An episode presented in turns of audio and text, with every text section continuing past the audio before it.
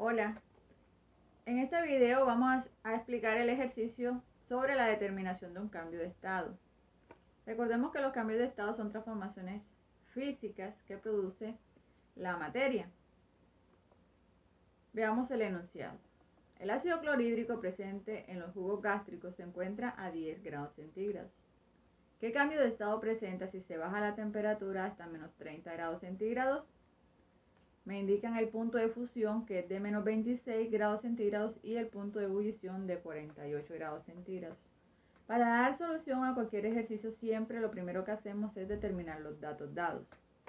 Entonces sacamos los datos, punto de fusión, punto de ebullición, la temperatura inicial, que es la temperatura que tiene el cuerpo antes de someterse al cambio, y la temperatura final, que es la temperatura que tiene el cuerpo después de haberse sometido al cambio, para este caso de haberse disminuido la temperatura.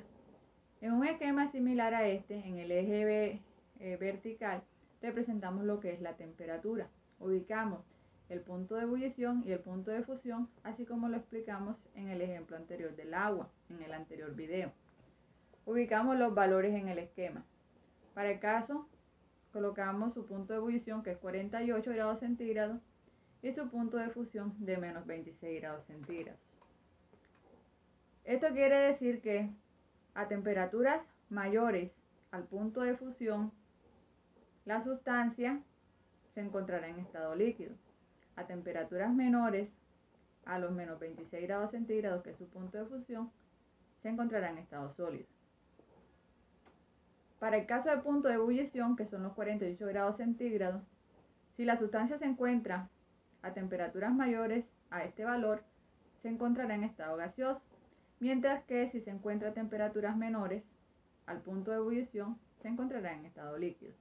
Entonces procedemos a indicar los valores de la temperatura inicial y final anteriormente eh, inferidos del enunciado, sacados del enunciado.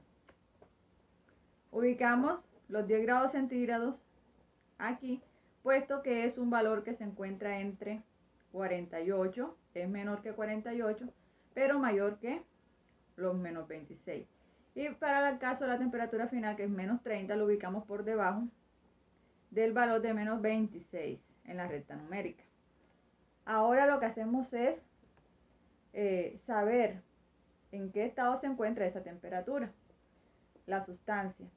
A los 10 grados centígrados, como este es un valor que está por debajo del punto de ebullición, entonces la sustancia se va a encontrar en estado líquido. Y en la temperatura final, que son menos 30 grados centígrados, como es un valor que se encuentra por debajo del punto de fusión, quiere decir que la sustancia se encuentra en estado sólido. Ahora, eh, teniendo en cuenta esto, veamos que el cambio va de estado inicial, la sustancia en estado líquido, al estado final, que es la sustancia en estado sólido. ¿Cuál es el nombre que recibe el cambio de estado de la sustancia a este tipo de transformación de líquido a sólido? Se le llama solidificación.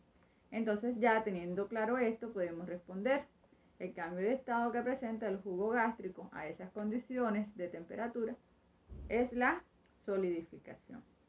Espero puedas resolver ahora los ejercicios que están propuestos en tu guía de aprendizaje. Chao.